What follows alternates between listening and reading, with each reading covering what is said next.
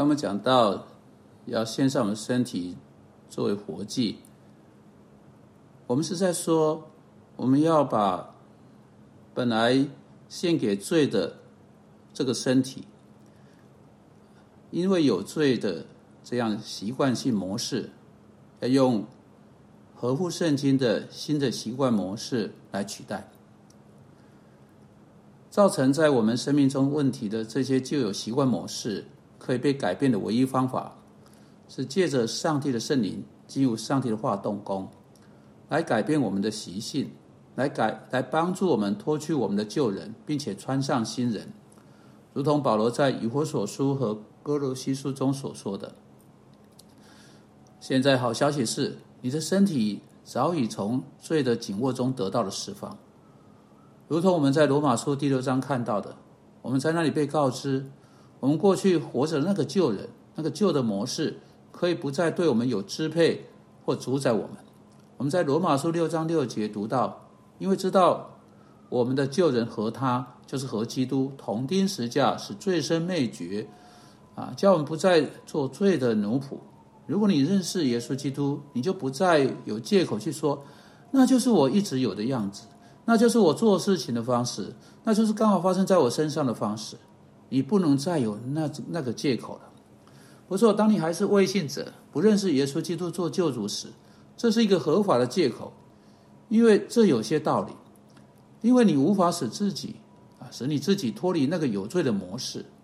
如果你停止了一个，你发展出另一个，你是没有办法改变发展出讨上帝喜悦的模式。因为我们在罗马书八章八节读到，啊，而且属肉体的人不能得神的喜悦，意思说那些没有上帝圣灵住在他们里面，来改变并变化他们的行为、他们生命模式的人，是没有办法讨我们天上的父的喜悦。那现在你们认识他的人就没有借口了。哦，身体的模式是很难改变的，把我们的这个身体拿来重新塑造是难的。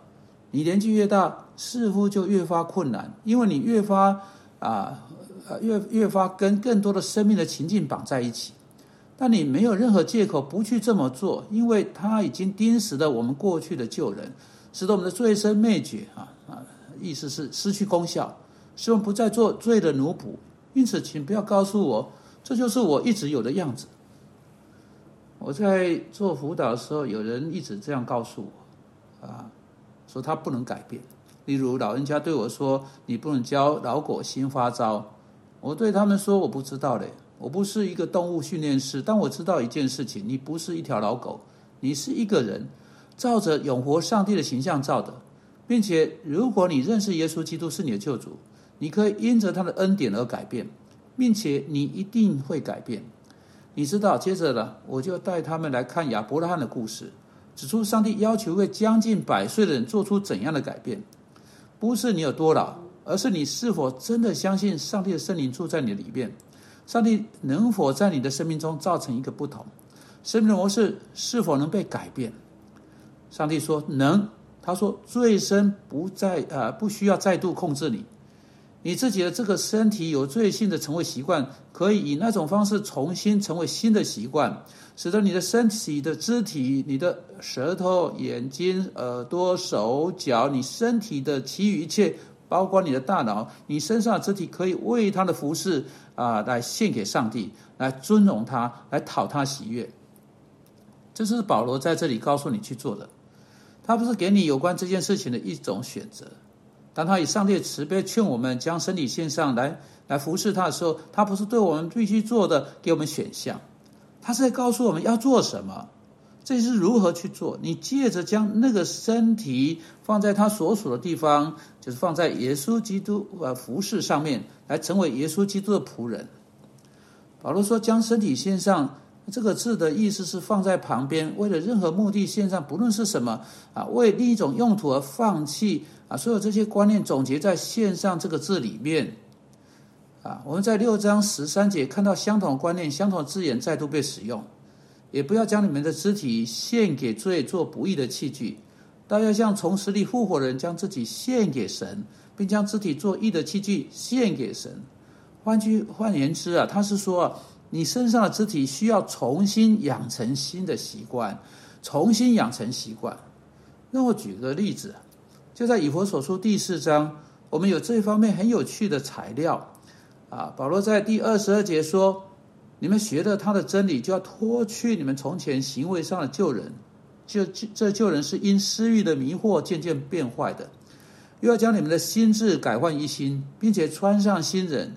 这新人是照着神的形象造的，有真理的仁义和圣洁。”保罗接着说了：“所以你们要弃绝谎言，个人与邻舍说实话。”然后他在第二十八节说：“从前偷窃的不要再偷，总要劳力亲手做真心事，就可以有余分给那缺少的人。”好，你注意到啊？呃，在他要求我们这个习惯性模式的这个改变，是两个因子的改变：脱去和穿上，不只是。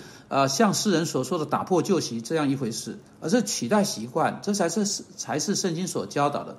我们必须要穿上上帝的新方式、上帝的新模式、上帝的新反应。这要求有意识的、熟呃深思熟虑的努力。在一开始看来好像很笨拙，直到它成为习惯，而且来取代旧的方式。请注意，当他说到有关脱去谎言时，他并没有停在那里，他接着说：“个人与邻舍说实话。”当一个说谎者停止说谎时，他不会因此就不是说谎者，他还是一个说谎者，只是在这时刻他没有说谎而已。但当一个说谎者在相同地方，在他通常说谎的方面，现在他已经变成一个说真话的人时，他才不是说谎者。在不说谎与说出真话之间是有极大的差别。啊，假定你们中间有一个女士，啊，我是我我是说假定哈，假定你中间有一个女士啊。呃呃呃，看到有一个另外不在这里一个女士，她穿了一呃一个呃一套全新的服装，有新的帽子，新的装饰啊，新的鞋子、皮包，全套都是新的。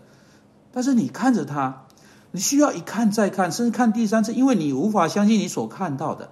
你看到这种装扮呢，你会吐血。你心里在想，怎么会有人穿这样的衣服到公众场所呢？你刚把你的眼睛从这个注视转开来，他就走过来问你说：“你觉得我这衣服怎么样？”哦，现在不去说谎是一回事，说出真话是另一回事。你看到没有？不去说谎是容易的，但说出真话时常是困难的。但在那种场面，若不去说出真话，可能是聪明的做法。你对他说：“今天天气真好好好。”他说：“是啊。”你看看我这全套新服装，你认为我的全套新服装怎么样呢？你说 有有你在这里真好，哈哈哈哈！你说是啊，但这里怎么看我的新全套服装呢？说出真话很难呐，不说说谎何等容易。但他既然问了这么多，他应该得到答复嘛？啊，你为何就不告诉他呢？但请听啊，在人生当中有更重要的场合，说出真话是困难的。因此，直到你成为说真话的人，你并没有脱去谎言。当上帝要求你这么做的时候，一个人大可以呃可以大胆的、勇敢的，但是他在爱中说实话。你知道，我们必须重新养成新习惯。将你的身上的肢体献给上帝，也就是说，献上的手、我们的脚、我们的整个身体、我们的心思去做上帝的旨意，来取代这个身体旧有的习惯，乃是继续跟我们战斗，直到它被取代了。啊，上帝得到你身体方式是你要将身体献给他，将身体献给上帝。如果你从未这样做过的话，我要劝你啊，今天在我们祷告的时候，你对他说：“主啊，我将我的身体献给你。”让我们一起祷告，专门感谢你。圣经是如此清楚对我们说了这么多，我们必须做出一个决定，把身体献给你。主要今天也许有人害怕把身体献给你，就你教导他们，你是一位有慈爱呃的主啊。当他们把他们的肢体献呃作为义的器具献给你时，他们就成为义的奴仆啊。在你的服饰中，这个奴役是喜乐的，是平安的，是有能力，而且是永远的福乐的。主求你帮助他们在这呃，帮助他每一个人都能够做出这个决定，然后并且在我们整个生命中继续使用合乎圣经的替代方案来取代在习惯中那些有罪的模式。当我们靠着圣灵的大能，使我们能够明白你的话，重新养成习呃新的习惯，并且能够将这些习惯付诸实行，尊荣基督，奉他的名祷告，阿门。